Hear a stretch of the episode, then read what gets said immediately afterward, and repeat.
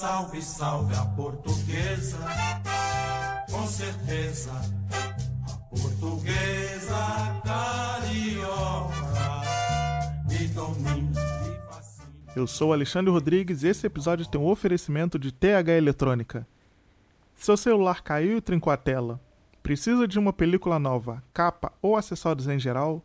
Chama o Thiago no WhatsApp. Esse podcast é um projeto do site De Noite da Bola, mas estamos presentes também em todas as redes sociais: Instagram, Twitter, Facebook, TikTok e também no YouTube.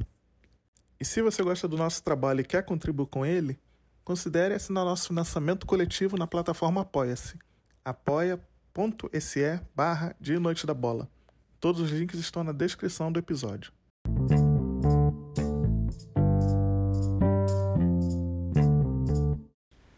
Talvez por influência de nossos pais, tios, avós ou até mesmo amigos.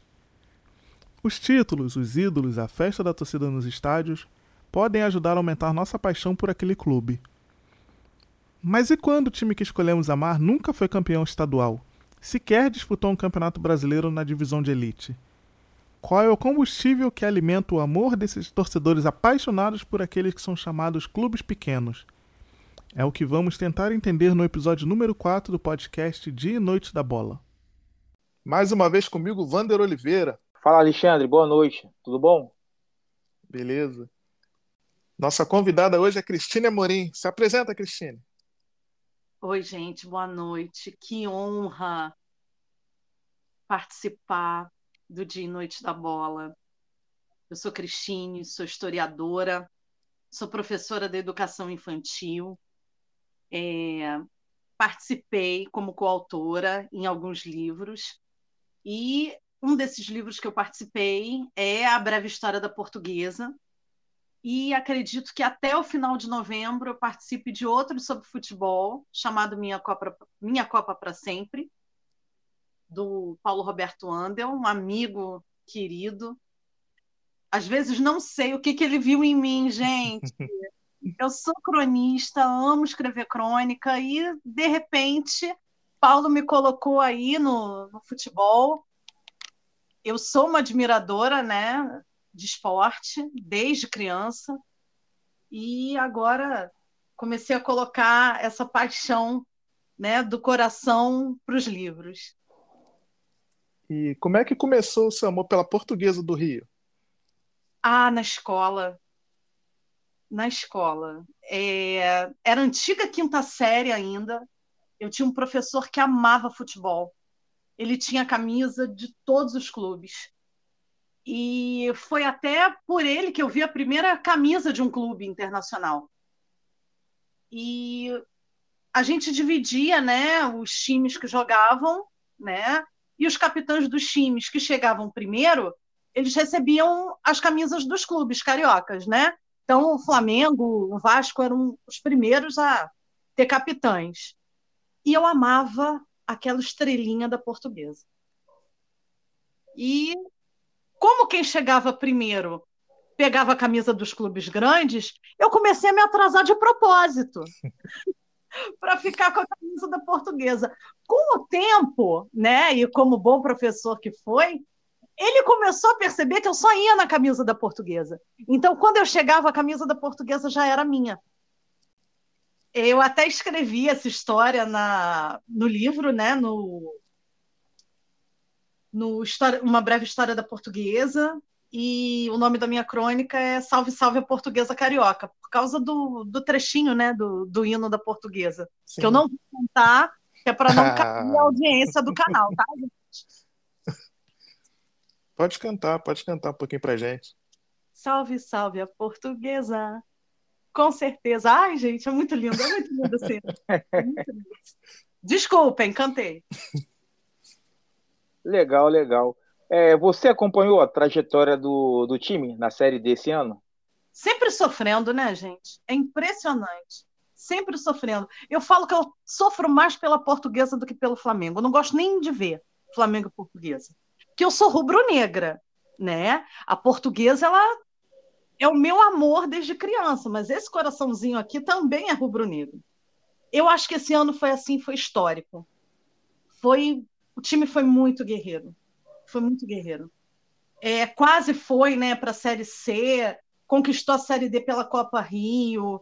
É, eu sou muito fã do, do George, do goleiro, e ele ficou, voltou de lesão, quatro meses afastado, teve aquela luxação no ombro, né?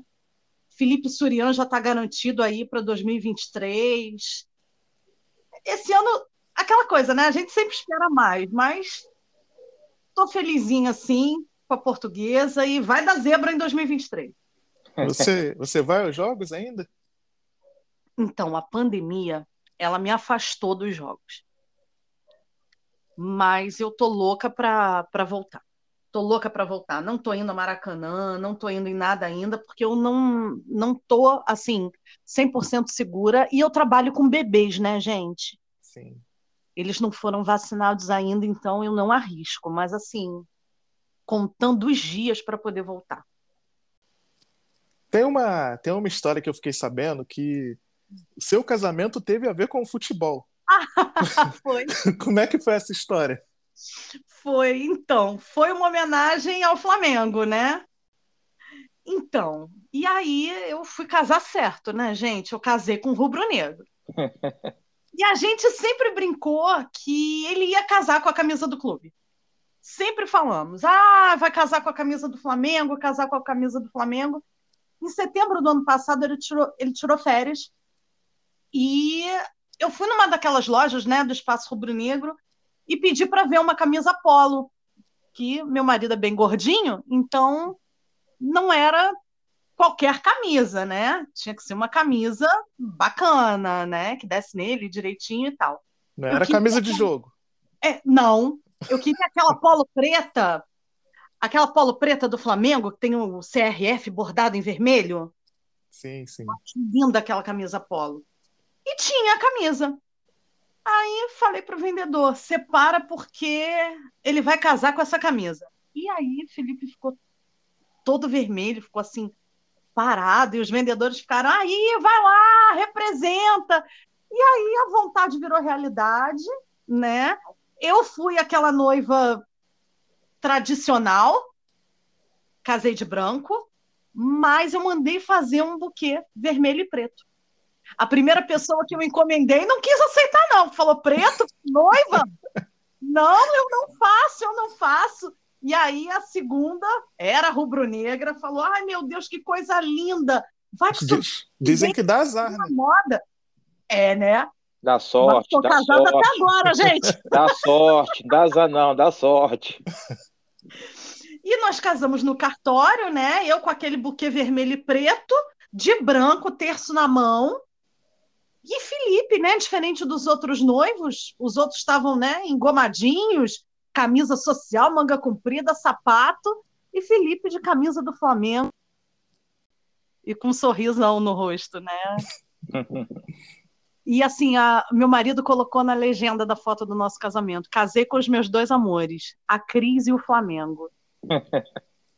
Mas assim, foi demais, foi, foi um marco. Noivas que quiserem o buquê emprestado, só entrar em contato e eu empresto. Você ainda tem? Não jogou, não? Não, não joguei porque foi cartório. No cartório a gente guarda.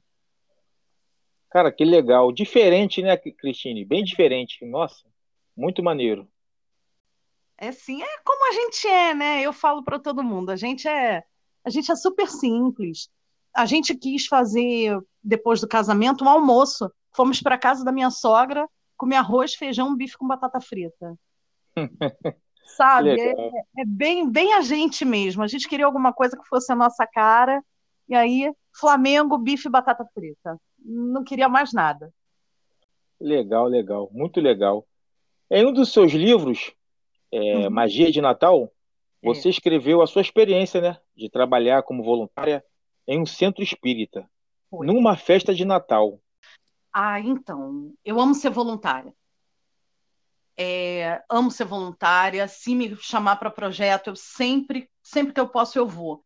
E esse projeto foi muito especial porque eu fui voluntária, mas eu fui voluntária pela empresa que eu trabalhava. Eles perguntaram quem queria, quem queria ser voluntário, e aí eu me interessei e eles disseram que iam dar um dia de semana para que eu fosse voluntária. Eu falei, uau! Que bacana. E assim, eu nunca vi muita graça no Natal. Porque eu acho aquela coisa de família, todo mundo unido, caridade. A gente sabe que isso devia existir o ano todo, né? Não só numa época do ano. Então, começava a chegar Natal, eu ficava, ai meu Deus, saco. E nesse trabalho voluntário em especial, a gente fez de tudo. A gente decorou o ambiente, a gente escolheu o presente das crianças, a gente embalou. E um dos voluntários que trabalhava comigo, ele falou que não comemorava Natal. Ele não comemorava Natal é, por causa da religião dos pais. Aí ele se casou com uma mulher que era católica, e aí eles começaram a comemorar Natal. Ele era apaixonado, e foi um dos voluntários assim que eu mais me aproximei. E para minha surpresa, ele era o Papai Noel. Então, quando ele chegou com aquele saco de presente, as crianças todas em volta, aquilo me emocionou de uma forma. Eu falo que foi assim o Natal da minha vida. Foi uma emoção, chorei, e aí os voluntários, né, também entraram no clima. Ganhei presente do Papai Noel. Tirei foto no colo do Papai Noel. Enfim, ainda trabalhei com eles em um outro evento, foi, foi muito bacana, mesmo. Assim, sou, sou outra pessoa agora com o Natal. Legal, foi na, legal. Foi na noite de Natal? Não, foi na semana do Natal. Ah, e sim. nesse, nesse evento eu acabei levando dois dos meus afilhados, eu nunca tinha passado esse período com eles, então foi lindo. E depois desse evento, você comemorou o Natal? Comemorei. Comemorei, comemorei. Comecei a comemorar o Natal sem aquela forçação, sabe? Até porque. Eu no Natal. É, E até porque você é, está lá no seu livro, né? Que você conseguiu ter êxito, né? Você conseguiu é, passar no concurso público, né? Foi, foi. É, aquele foi o meu presente de Natal, né? E eu nem sabia. Eu nem sabia que ia virar um presente, mas era uma coisa que eu queria muito e aí acabou acontecendo. Foi tudo assim bem, bem mágico. Para ficar bem, bem, bem simbolizado ali aquela, aquela, É. aquela data, aquela semana, né? Verdade. Legal, legal. Vocês sabem que essa semana eu consegui comprar a camisa da portuguesa que eu usava, que aquele professor tinha. Eu tô com ela agora. Sério? É de- Sério. é de qual ano ela? Ela é de 95, 96. Que eu- ele ficou três anos, né? Com a minha turma. Então, foi mais de uma camisa da portuguesa. Infelizmente, a gente não tinha foto, né? Como tem agora. Também era bom, que aí a gente não passava vergonha na internet. Mas, gente, adolescente agora na internet, né? é Uma viagem. E agora eu consegui ter uma dessas camisas. Tem escrito até Bom Copo embaixo da, do escudo da portuguesa. Muito linda, muito linda. Mas hoje em dia também é, é legal você usar camisa de, de time de time de menor investimento. Antigamente não, antigamente era vergonha. Pois é. Ah, na escola era assim mesmo. Eles ficavam, ué, portuguesa? Portuguesa não tem título. Eu ficava, ué, gente, mas tem que ter título? Tem, tem que ser campeão. E eu nem ligava. Nem ligava, usava a camisa da portuguesa feliz da vida. E esse é um desafio, né, para as nossas crianças. Eu trabalho com criança e eu vejo isso. Hoje você não vê uma criança que diz que é botafoguense, que diz que é tricolor. Mas eu vejo um monte que diz que gosta do Real Madrid. É verdade. Isso é verdade mesmo. Agora é um, é um fenômeno que acontece. Todo mundo é, é Paris Saint-Germain, é Real Madrid, é Barcelona. Pois é. Por que será, né? E os nossos clubes? É. Eu assisto, gente, todos os jogos que vocês imaginarem. Já foi o jogo do Bangu. É, A minha mãe é botafoguense. Então, assim, sempre que eu posso, eu tô no Engenhão. O Botafogo, agora não sei como tá, porque eu não tenho ido aos estádios. Mas o Botafogo liberava, sei lá quantos ingressos para mulher, e a gente sempre foi. Ô, Cristina, e você também mora próximo, né? Todos os Santos, é bem perto do Engenhão, né? Todos os Santos que É. você mora? Eu moro no Meier, minha mãe mora em Todos os Santos. Hum, tá, mas é próximo, minha Engenho de Dentro. né? É, da casa Bem da minha mãe, pertinho. gente vai andando pro Engenhão.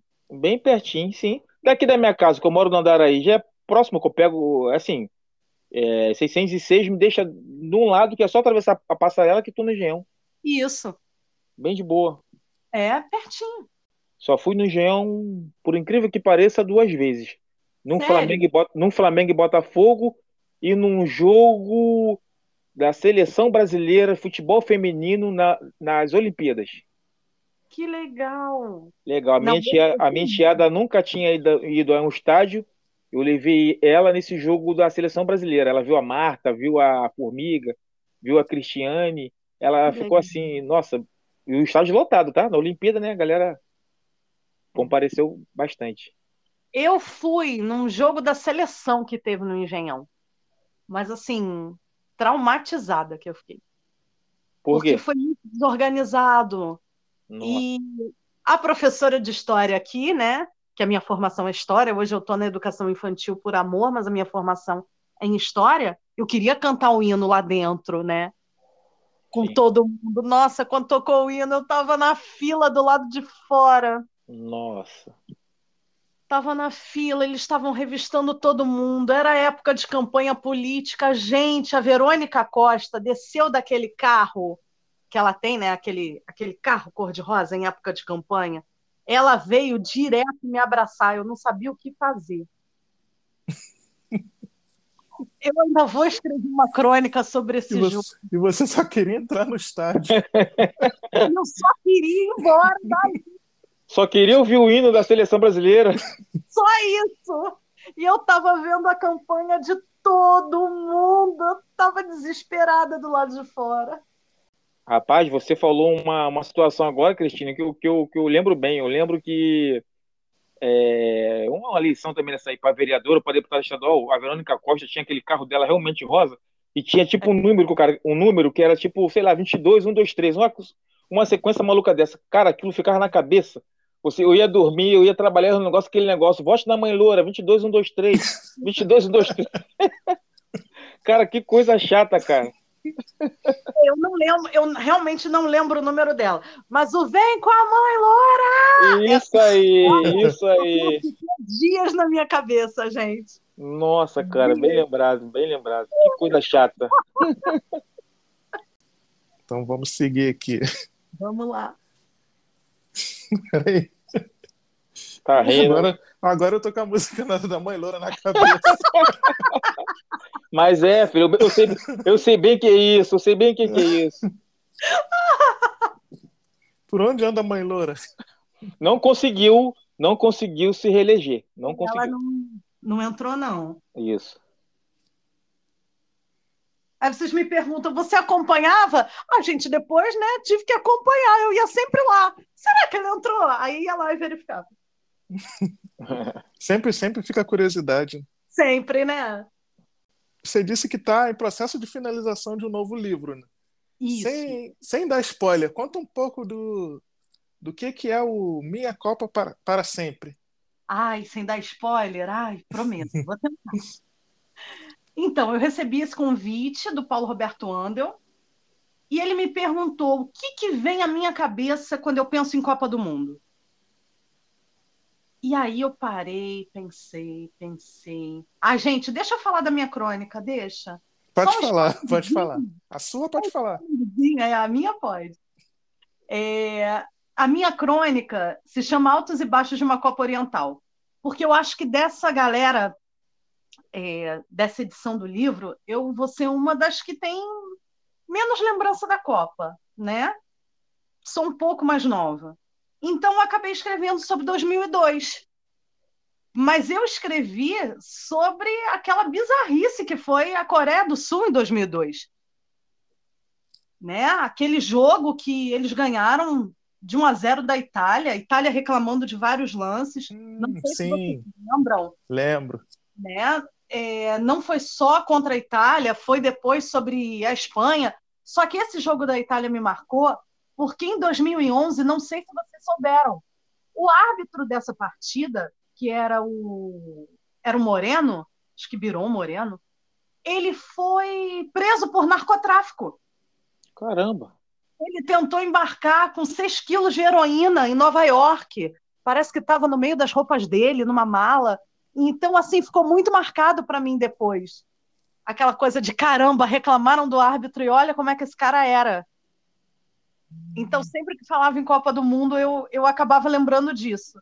E essa edição tem J. Júnior, Cláudia Barros, Fabrício Junqueira, Zé Catalano, Milton Neves, Silvio Lancelotti.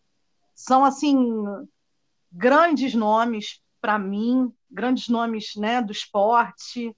E vai ser incrível, vai ser incrível. Estou contando as horas para lançar. Legal, legal. Quero, é, quero, queremos, né, é, ler esse livro. E por ah, falar, por falar em Copa do Mundo, você acredita que poderemos ganhar a taça lá no Catar? Gente, eu sou brasileira, eu não desisto nunca. Eu sempre vou acreditar na seleção. Sempre vou acreditar. Mas esse ano não vai ser fácil, não. Esse ano eu acho que vai ser um dos, dos maiores desafios aí da, da nossa seleção. Vamos ver, né? Vamos ver. É, é muito complicado. A gente acompanha né, o, o desempenho e fica assim, ai meu Deus, será que vai? Que aí o Brasil ganha, e aí ganha por pouquinho, ou né, empata, dá aquela virada no final. A gente nunca, nunca sabe o que vai acontecer. Até porque hoje em dia também o Brasil não enfrenta mais seleção europeia em, em amistosos. Em amistosos, pois é. Então não, não dá para saber qual realmente, quão realmente forte o Brasil está. Verdade. Na hora do vamos ver, a gente não sabe o que vai acontecer. É, você, você ama tanto o futebol, já pensou ou pensa em publicar um livro desse segmento voltado para as crianças? Penso sim. É um projeto para 2023, inclusive. Não sei ainda como é que vai ser. Estou olhando as editoras porque quando existe essa temática, né, de livro para criança, muita editora topa até custear o projeto. É, primeiro, eu vou lançar um livro que fala sobre o meu processo de usar óculos e escrever, né, sobre sobre isso, porque foi muito difícil para mim. Não o colocar óculos em si, mas a zoação na escola, né? E você acaba sendo apontado como diferente. Eu preciso escrever sobre isso mas eu quero escrever sim sobre essa minha fase menina que gostava de futebol no meio dos meninos. E se der tudo certo, é o meu afilhado que vai desenhar esse, esse segundo livro aí, sobre, sobre futebol. Nossa, ele, ele gosta de desenhar? Ele ama desenhar. O meu primeiro livro já está sendo desenhado por uma filhada minha, pela Júlia. O segundo, se der tudo certo, vai ser pelo Matheus justamente essa temática, né? É, o menino fazer o projeto sobre a menina que gosta de futebol. Nossa, que legal, que legal. E aí eu volto para lançar com vocês. Volta para lançar, sim, com certeza a gente vai divulgar. Com certeza. Eu pesquisei muito, não existe tão, tão pouca coisa voltada sobre futebol, ainda mais para as meninas, né? A gente encontra uma coisa assim de ah, jogar futebol pode, fazer não sei o que pode. E, sabe, para mim é pouco. Para mim é pouco. Tem que, tem que trabalhar mesmo essa. essa é, a gente precisa trabalhar isso, né?